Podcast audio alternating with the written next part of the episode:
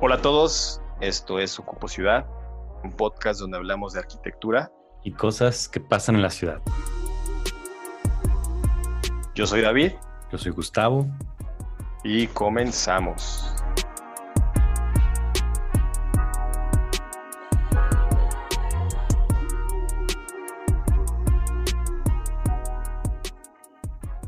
Estamos aquí, Gustavo. Hemos llegado al final. El final. Pensamos que de temporada, no, sabré, no sabemos si a julio o agosto nos sorprenderán y sea el fin del mundo, pero nosotros nos estamos preparando para continuar. Sí, hasta ahora a nivel mundial, esta semana de julio ha estado tranquila, creo. No sé si a lo mejor ya, ya las redes sociales ya no me afectan y a lo mejor pasó algo que estoy pasando desapercibido. Este, pero ayer más creo que todo tranquilo, ¿no? O sea, sí, hay una pandemia mundial, hay una recesión, hay guerras y todo, pero pues es lo normal. Sí, ahorita estamos como el meme del perrito que está en una casa incendiándose, ¿no? Sí. This is fine, estamos bien. Sí, ya, o sea, aunque ya no suba a otro nivel de rayita, pues ya nomás es cuestión de aguantar, de ser fuertes, de mejorar. Pues es, es, que eso es lo sorprendente de este año, que cada mes este, surge como un nuevo nivel de dificultad. Sí, y ahora que les ya me dio miedo, ya me va a dar ansiedad de que a ver, porque ya no ha pasado nada, que pero es como cuando te van a pegar y no te dicen y a lo mejor nos van a pegar el mero 30, ¿no?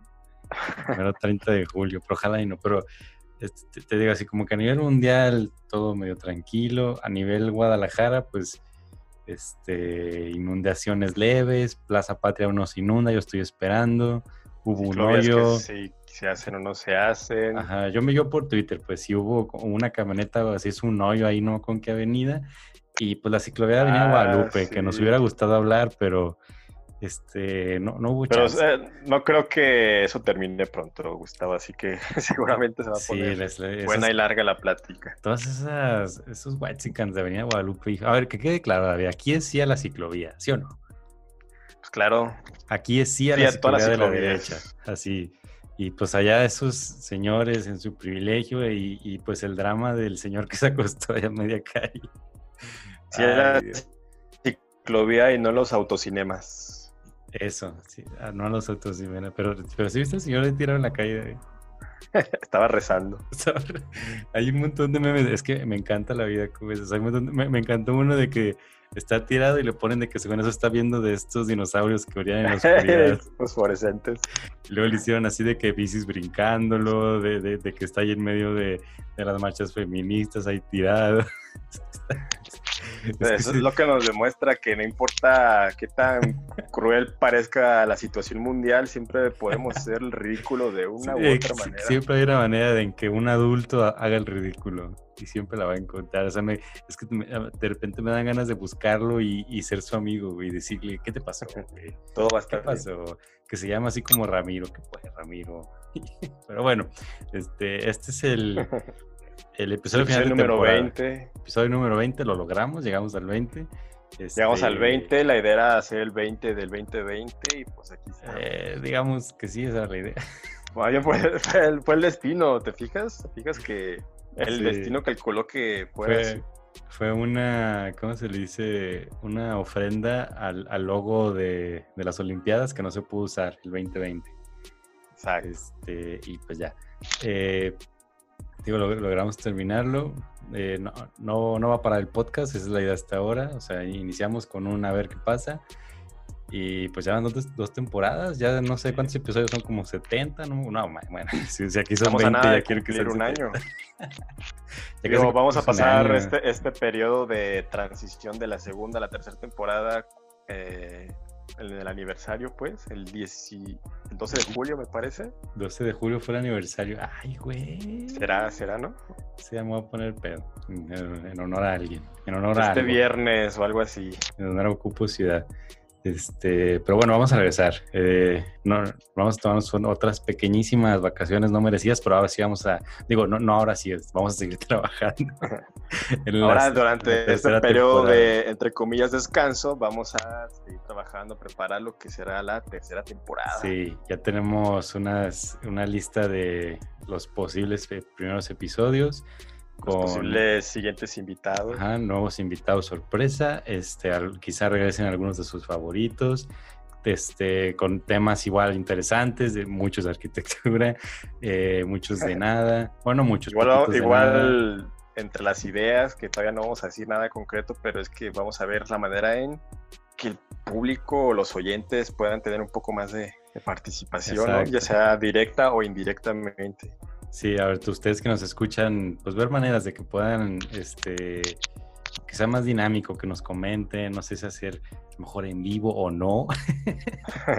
este, pero les digo, o sea, nos gustaría encontrar manera de que participen más porque de repente hay dinámicas como que pasan desapercibidas, pero hay dinámicas que hay comentarios muy chidos, hay, o sea, sí, tenemos ubicados a algunos de ustedes que ya nos tienen siguiendo mucho tiempo, que nos ponen jaja, que de repente sí nos dicen, hagan esto. Con un like, que nos pongan, eh, un, corazoncito. Sí, los likes, como son poquitos ahorita, pues sí los vemos, sí nos damos Ya que tengamos 10 mil seguidores, pues ya los vamos a empezar a de ustedes depende que sean los, los seguidores distinguidos.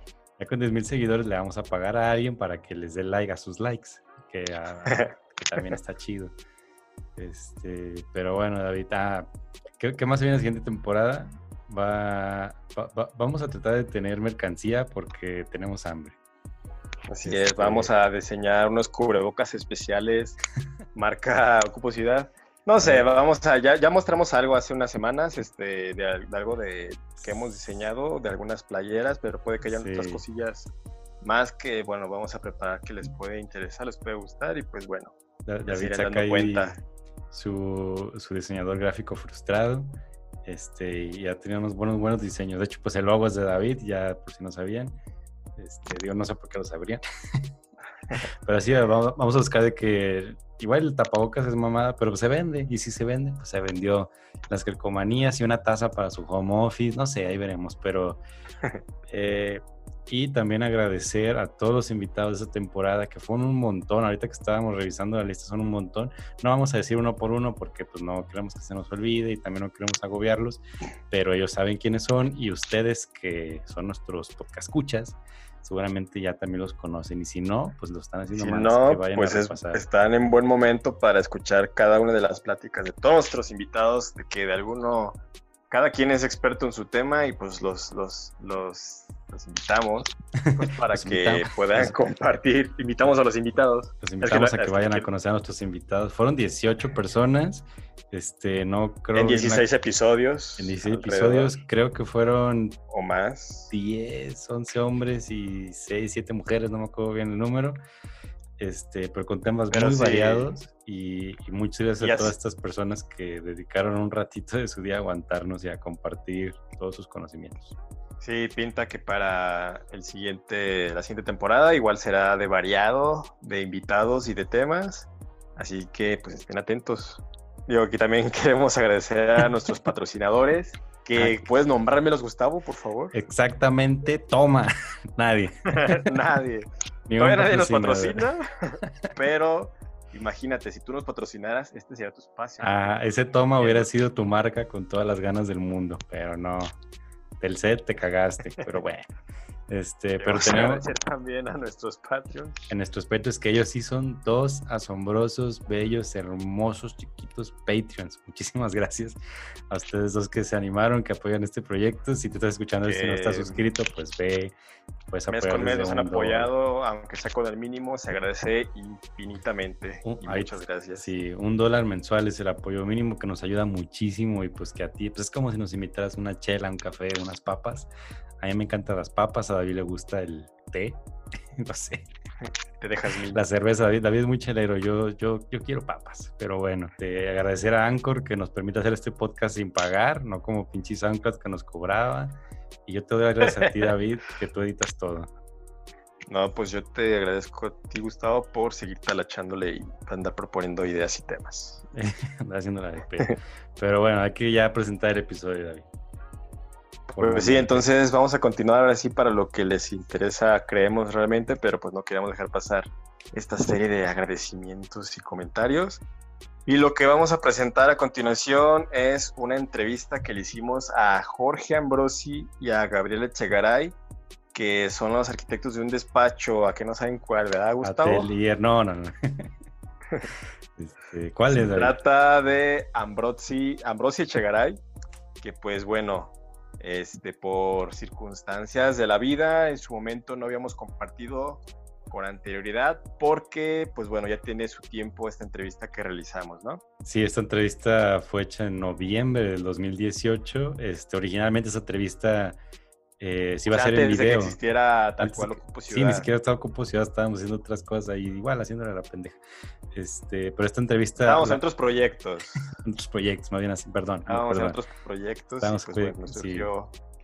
Este, hubo la oportunidad de entrevistar a, Jorge y Gabriela, pero originalmente esta entrevista iba a ser en formato video y le íbamos a subir a YouTube y, e Instagram y cosas así. Pero pues tuvimos la, desgracia de que al camarógrafo que nos estaba apoyando en ese momento le robaron la cámara. Y, bueno, perdimos el video, pero nos quedó este audio y pues aplicamos la de pues luego a ver qué hacemos, ¿no? Y de repente nos dimos cuenta que hicimos un podcast. Entonces vamos a aprovechar para compartir esta entrevista que estuvo muy buena. Eh, digo, en, noviembre del 2018 recién acaba de pasar la Bienal. ¿Y qué pasó en la Bienal, David? Sí, la Bienal de Venecia de ah, esa ocasión, que en la que ellos fueron en la que ellos fueron los curadores y museógrafos y la selección de, los participantes para esa ocasión. Sí, Carlos estuvo a cargo de todo y, Jorge en lo que viste de museografía y otras cosas. O sea, entre los como equipo organizado todo lo de los invitados y lo del pabellón este de que seguramente ya vieron de con la topografía de México y unas placas ahí gigantes muy bonitas. Que llevaba por nombre Echoes of a Land, Ecos de la Tierra o de una tierra. Entonces, bueno, creemos que está bastante interesante. Igual al final de, que terminamos de hablar sobre eh, los pabellones y el, reto que implicó hacer la selección de arquitectos y asimismo este, cómo entender la propuesta que ellos estaban formando. Eh, al final hablamos sobre un proyecto que acaban de hacer en ese momento, que se trataba de una mezcalería que está también muy interesante, que hay en páginas como Ars Daily y demás. Así es, en las redes sociales de ellos. Este, pues nada, David, ¿qué más? Pues bueno, pues muchas gracias por habernos acompañado esta temporada y eh, pues comienza la entrevista. Vale, nos vemos en agosto. Besitos a todos, cuídense, lávense las manos, no salgan de fiesta. Sí a la ciclovía, fin. Bye. Empezamos. Ahora que ustedes hicieron el, bueno, coordinaron y, curaron el pabellón de Venecia, este, ¿qué creen que pueda haber visto la gente allá en, en Europa, en Venecia, sobre México y si creen que en comparación de otros años la perspectiva hacia México, los arquitectos mexicanos, sigue siendo la misma y si creen que tengan curiosidad por saber más lo que qué está pasando en México. Creo que una de las cosas que teníamos claro cuando seleccionan a Gabriela para ser la curadora del, del pabellón y a mí para hacer como la parte museográfica, en los primeros discursos y cuando ante una convocatoria abierta, no forzosamente decisión curatorial, sino más una decisión de Bellas Artes de abrir esa convocatoria para invitar a arquitectos, ya que era parte como de la exhibición, algo que teníamos claro es, nos interesaba llevar esta parte como de dignidad y calidad que sucede en la arquitectura mexicana, que en mi particular punto de opinión, en pabellones o participaciones anteriores, no se lograba mostrar en Venecia la misma calidad de trabajo que en la arquitectura mexicana ya, existe. O sea, si vemos firmas de Guadalajara para ser específicos, como con local, no el trabajo de Macías Peredo, de Atelier Ars o de Estudio Ala, tienen como mucha calidad y pueden estar al nivel de cualquier arquitectura internacional en cualquier país del mundo.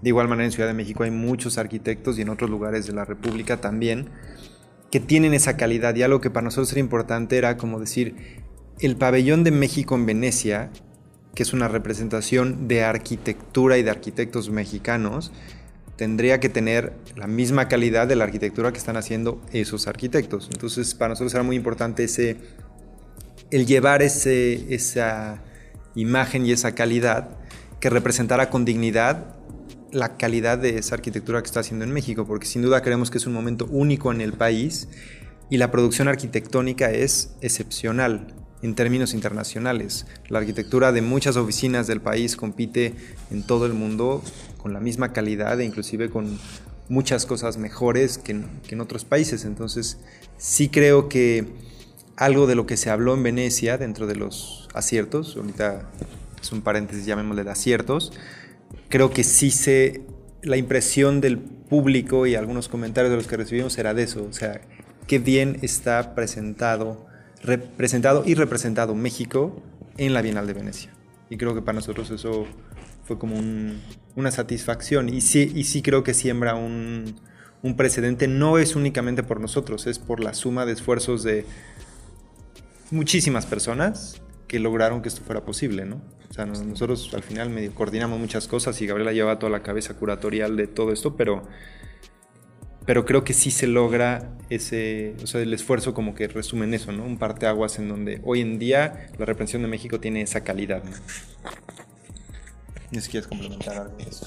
Sí, creo que nada más como aclarar que ahora que Jorge mencionaba lo de, de que igual nosotros por decisión curatorial no hubiéramos hecho un concurso, creo que esta parte como del concurso va ligado al tema curatorial y es que como se ha empleado o como se ha visto el espacio para abordar en Venecia es que se necesita llevar arquitectura.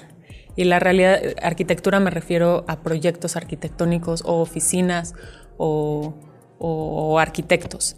Y la realidad es que el foro no es no necesariamente lo que demanda es la arquitectura per se como lo que se construye. Y el foro lo que hace es una invitación a poder hablar de condiciones que nos, que nos interesan o que, como arquitectos podemos estar abordando en nuestro contexto.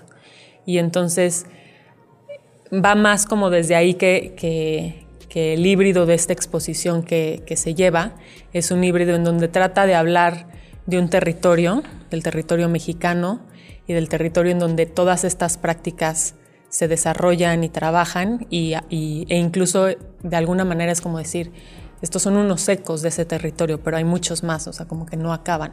No solo son estas 21 oficinas o estas tres oficinas de Guadalajara las que representan la arquitectura, hubieron muchas oficinas del nivel que quedaron fuera, pero, pero que, que no era lo que te queríamos como que llevar, o sea, no, es nada más el trabajo, sino hablar como de, de, este contexto en el que estamos operando, y es un contexto como sumamente rico, sumamente vasto, sumamente complejo, y que necesita ser volteado a ver y que necesita ser como como dirigido o abordado de, otras maneras, porque creo que algo que hacemos y, nos incluye a nosotros como, una práctica es que tenemos muy bien entendida la escala en la que intercedimos, que es la del proyecto em, que se construye, pero hay una parte como un campo de investigación o un campo de crítica o un campo de, este, de documentación o de, este, de otras formas de abordar la arquitectura que sigue siendo como como un poco eh, ignorado o no abordado como de, la misma manera o con la misma como intensidad. Y creo que el ámbito, lo que decía Jorge, y creo que sí fue como un acierto, se, muestra un trabajo como muy digno, tanto de las oficinas que fueron, como del todo el material como se presenta. Y, la idea o la ventana que dejábamos abierta es como, bueno, ¿qué sigue? ¿Cuáles son las preguntas que, que nos deberíamos de hacer como ahora? Estas 21 oficinas que iban, más otras tantas que, seguimos practicando, porque también, digo, nuestro trabajo no iba como tal, eh, pero que también era como preguntas que nos planteábamos como, como para, para nuestro trabajo como del día a día. En cuanto a la perspectiva, digamos, local o nacional, ¿cómo creen que haya impactado el que estas oficinas, que fue por concurso, hayan sido seleccionadas y si por el contrario no hubiera sido por concurso, ¿cómo hubiera sido la selección para no recaer en, en solamente el ombligo del universo, solamente la Ciudad de México y poder realmente saber seleccionar oficinas de todo el país que representan a México de, de esta calidad que están hablando?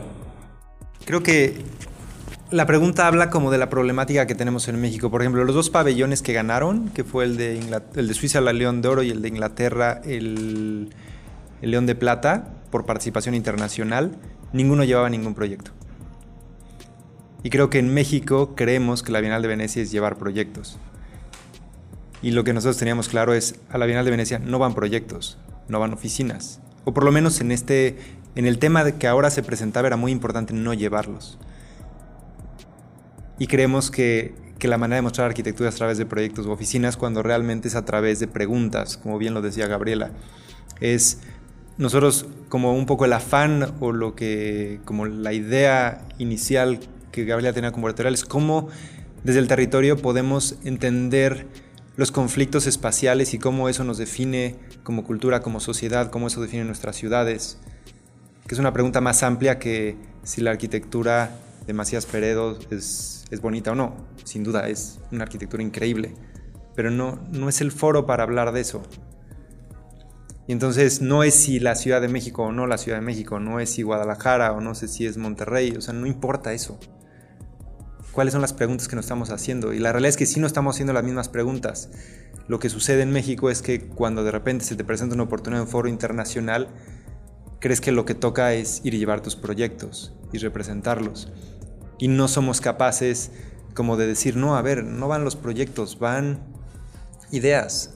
Juguemos con ese discurso, como lo llevó Suiza, que llevó una gran idea, una gran crítica como de las problemáticas que se enfrenta Suiza en su arquitectura hoy en día y si me preguntas si Suiza tiene buenos arquitectos para llevar unos proyectos, bueno, tiene muchos buenos arquitectos para llevar y presentar, pero, pero no los lleva. Y entonces empieza esta parte en donde, y lo, lo platicamos mucho, o sea, nos falta entender todavía eso. La arquitectura no es los proyectos. Esos son los resultados del pensamiento arquitectónico, pero cuando hablamos de arquitectura hablamos de qué estamos pensando. Y reiteraría, no importa qué está pensando Guadalajara o qué importa Ciudad de México, eso no hay diferencia. O sea, es el pensamiento que trasciende eh, geografías, que trasciende como realidades, que es lo que es como valioso. Y creo que es muy importante tenerlo claro y, y creo que tenemos claro de que si la participación, podríamos empezar ahora a abrir el paréntesis de la, de la autocrítica, o sea, yo creo que algo que le pesó a México en esta participación es eso, haber tenido que llevar proyectos. Sí, creo que algo que, es interesante como volver a ver en el, pabellón que, que, se, que se presentó este año, al centro del pabellón hay un corte, que es un corte por el eje neovolcánico. Y casualmente la mayoría de las arquitecturas que se llevaron estaban en ese eje, están en ese eje neovolcánico. Y dentro de Ciudad de México, o sea, dentro de de como respondiendo a tu pregunta sobre cómo evitar este centralismo o este ombligo del país, más que evitarlo es cómo reconocer que el mismo territorio ha brindado todas las posibilidades o, todas las condiciones para que sean las ciudades con mayor desarrollo y por ende con mayor cultura o con y no cultura, más bien por ende con mayor inversión cultural. Y este y por eso sí es un país como muy centralizado y yo creo que más que que negarlo es como asumir esa centralidad. Y creo que el problema tanto de la Bienal pasada o como este camuflajeada e incluso la anterior es que se trata de diluir esa realidad. Y a la hora de diluir esa realidad, lo único que pasa es que se lleva más proyectos de otros estados, cuando en realidad hay que entender cómo evitar eso. O sea, en vez de estarlo camuflajeando y en vez de decir cómo hacer para llevar otras oficinas o cómo hacer para no evidenciar un país centralizado, es más bien entender por qué el país está centralizado y cómo brindar las posibilidades para descentralizarlo. No sé si, si, si, si pueden como compartir la diferencia, porque de una manera es solamente una máscara, una pantalla, en donde se dice, se reconocen más oficinas y yo creo que sin duda podríamos hacer una bienal en donde no tenga ninguna participación de Ciudad de México y, habrían muchísimas oficinas. Pero no se trata de eso, se trata como más bien como de entender estos hilos que tejen un territorio y a la hora, o bueno, para nosotros en esta bienal era como esto, tratar de entender cómo estos hilos y por eso como que en ningún momento eh, hubo una como intención de, no mostrar o de diluir o de, acentuar cuántos estados estábamos llevando. La realidad es que Sí hay muchos proyectos que se llevaron de distintos, eh, distintas ubicaciones o localidades que no eran la Ciudad de México. Sin embargo, la mayoría eran operadas por, por oficinas que salían como de la Ciudad de México. Y, pero no era el tema. Y yo creo que tampoco es el tema como ni de la Bienal. O sea, nadie, en ningún momento alguien que va a la Bienal está interesado en saber si las oficinas vienen de este, de, Lucerna o de, o de Berna o de, este, de, de cualquier ciudad suiza, sino realmente lo que quieren saber es cómo están pensando los arquitectos en un contexto. Y yo creo que sí trabajamos en el mismo contexto a pesar de que unos tengan unas latitudes distintas y unos este, ciertas como eh, tradiciones distintas, materiales distintos, climas distintos, creo que sí operamos en un territorio en donde estamos gobernados por el mismo sistema. Y creo que esas serían las preguntas que tendríamos que estar como, como abordando entre muchas otras, pero, pero salir como de la particularidad de que, de que la Bienal se vuelve esta plataforma para que conozcan el trabajo de una oficina. creo que si lo seguimos viendo así, es muy pobre o muy acotada como las posibilidades que se pueden emplear y nos reduce a llevar fotos, imágenes, maquetas, en vez de explorar como otras maneras de abordar eh, estos conocimientos o estas prácticas. ¿Cómo lograr que entonces pudiera hacer un parteaguas con este conocimiento y esta reflexión que se hizo a partir de esta bienal para que las siguientes que represente México, sea quien sea el encargado, aprenda eso que ustedes aprendieron y lo pueda plasmar. Me parece que, el simple hecho de que vayan existiendo los, los precedentes, como el, siguiente participante debiera como de siempre estar como sumando como todos los casos anteriores. Y, creo que sí ha habido como una evolución en, en, cómo la institución entiende el espacio de la Bienal y creo que hay muchísimas decisiones que ha tomado el INBA como muy a favor en términos de logístico, en términos de administración, en términos como de presupuestos, en términos de prestaciones, etcétera. Hay como toda una línea como mucho más entendida.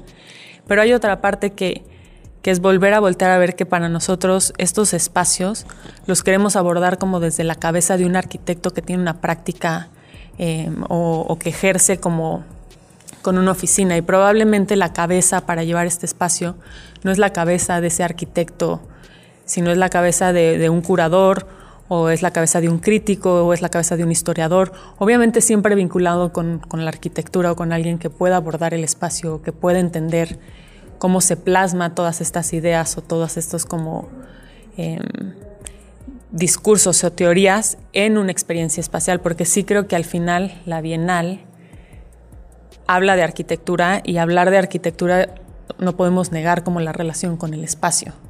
Entonces sí, sí es un equipo, o sea, sí la, la manera de abordar el espacio de la Bienal de Venecia tiene que ser en un equipo como mucho más interdisciplinario, en donde se me hace como absurdo la, absurdo la posibilidad de que una cabeza sea la, la cabeza curatorial. Y sé que en esta, en esta edición pasada como que sale mi nombre como la curadora, pero yo tuve muchísimas conversaciones con otra serie de arquitectos y con otra serie de, de, curadores, de críticos, de arquitectos, de, filósofos, de, de artistas, como para tratar de entender. Y la realidad es que es mucho más complejo que la posibilidad de que exista solo un orquestador. Tiene que ser un equipo interdisciplinario, obviamente con las disciplinas que abordan un espacio como el de la Bienal, que es un espacio artístico, es un espacio museográfico, es un espacio que está planteando ciertas condiciones de, un país, desde el pensamiento arquitectónico, claro.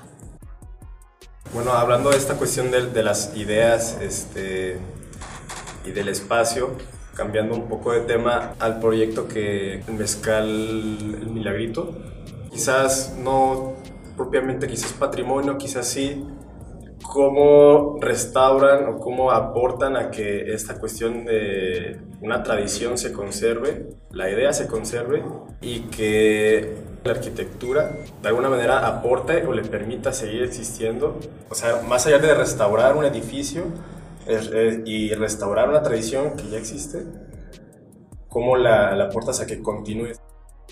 Quizá en ese caso en específico, y también creo que es una manera en la que en la oficina entendemos como estos procesos como de intervención arquitectónica en sea contextos o realidades como bastante consolidadas, es el, el partir del principio donde la arquitectura entra como una especie de... a fungir como una especie de facilitador de, mejores, de mejorar ciertas condiciones, pero nunca de querer cambiar las condiciones en sí. Y creo que en el palenque de eh, de Mezcales Milagritos, algo que siempre estuvo muy presente es jamás modificar sus procesos. El, no sé, el molino es un molino de piedra que está jalado por un burro. Obviamente un molino de mecánico es mucho más eficiente, ¿no? Es un molino que te ahorras el caballo, te ahorras muchas cosas, pero estas personas les seguía como interesando como esta idea del molino de piedra como un proceso, por un ritmo también en el que se mueren las cosas, el no tener estos elementos mecánicos.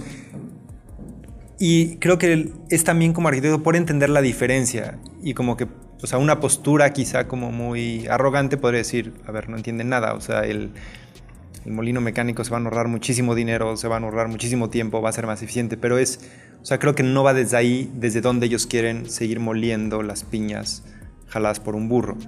Entonces, el entender ese tipo de cosas y el cómo, independientemente de eso, poderles dar un mejor espacio para el molino de piedra, pues era de las cosas que eran como para nosotros importantes. Y eso sucede en el molino de piedra, eso sucede en el proceso de fermentación, como bien Gabriela ya lo mencionó en la, en la plática, en el tema de cómo la fermentación para ellos es entendida como un lugar sagrado, es un lugar en donde realmente está sucediendo la magia, que literalmente es también entender que sí está sucediendo, es el proceso de fermentación, es una transformación química molecular en donde literalmente la molécula de ser una cosa está convirtiéndose en algo distinto y si es magia, si lo queremos entender así, y para ellos esa magia simplemente la personifican con, con sus imágenes religiosas, que es completamente eh, lo hable y completamente como válido en sus, en, su, sí, en sus creencias y pues cómo sumarle a eso y cómo entenderlo y respetarlos y darles ese espacio de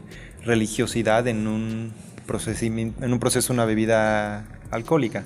Entonces creo que desde ese acompañamiento es como nutrir esa tradición, respetarla y hoy en día creo que ellos también se sienten muy orgullosos de que es un eh, palenque de producción de mezcal completamente artesanal, exactamente igual como lo producían antes, con la única diferencia de que ahora es como mucho más cómodo en términos de esfuerzos físicos y en términos como de pues facilidad, rapidez, el volumen de botellas que se producían antes, antes eran 200, 300 botellas al año y producen 1000, 2000 botellas al año.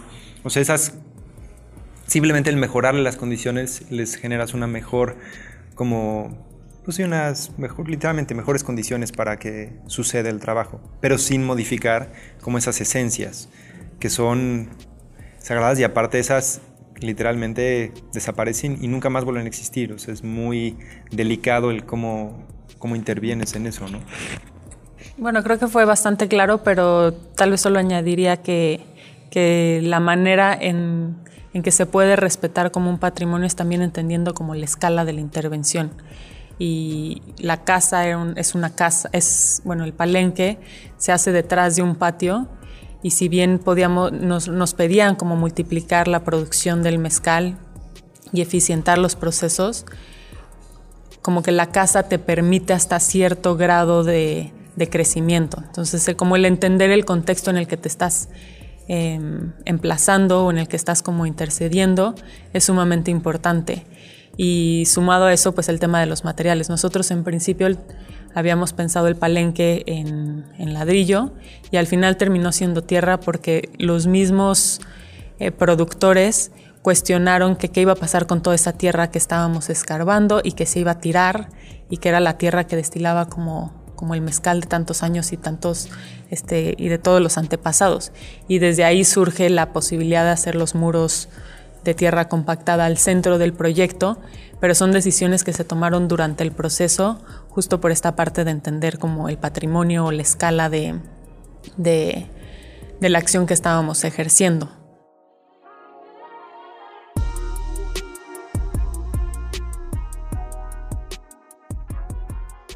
Pues hasta aquí llega la entrevista. Duró, entre comillas, poco, porque estábamos a la mitad de un evento, eh, dentro de este hotel que les mencionábamos y pues debido a que tenía que irse a realizar otra actividad así de la nada se tuvo que cortar la entrevista y pues bueno, al final creo que de todas maneras quedó algo interesante para ustedes. Así es, esperamos que lo hayan disfrutado y pues de nuevo muchas gracias a ustedes por escuchar este proyecto. Eh, en nombre de Ocupo Ciudad, eh, les estamos agradecidos y esperamos seguirlos teniendo pues mucho tiempo. Pónganse al corriente con los episodios, suscríbanse a Patreon, sigan nuestras redes sociales, utilicen la plataforma que más prefieran y gracias. Esto es Ocupo Ciudad, segunda temporada. Y adiós.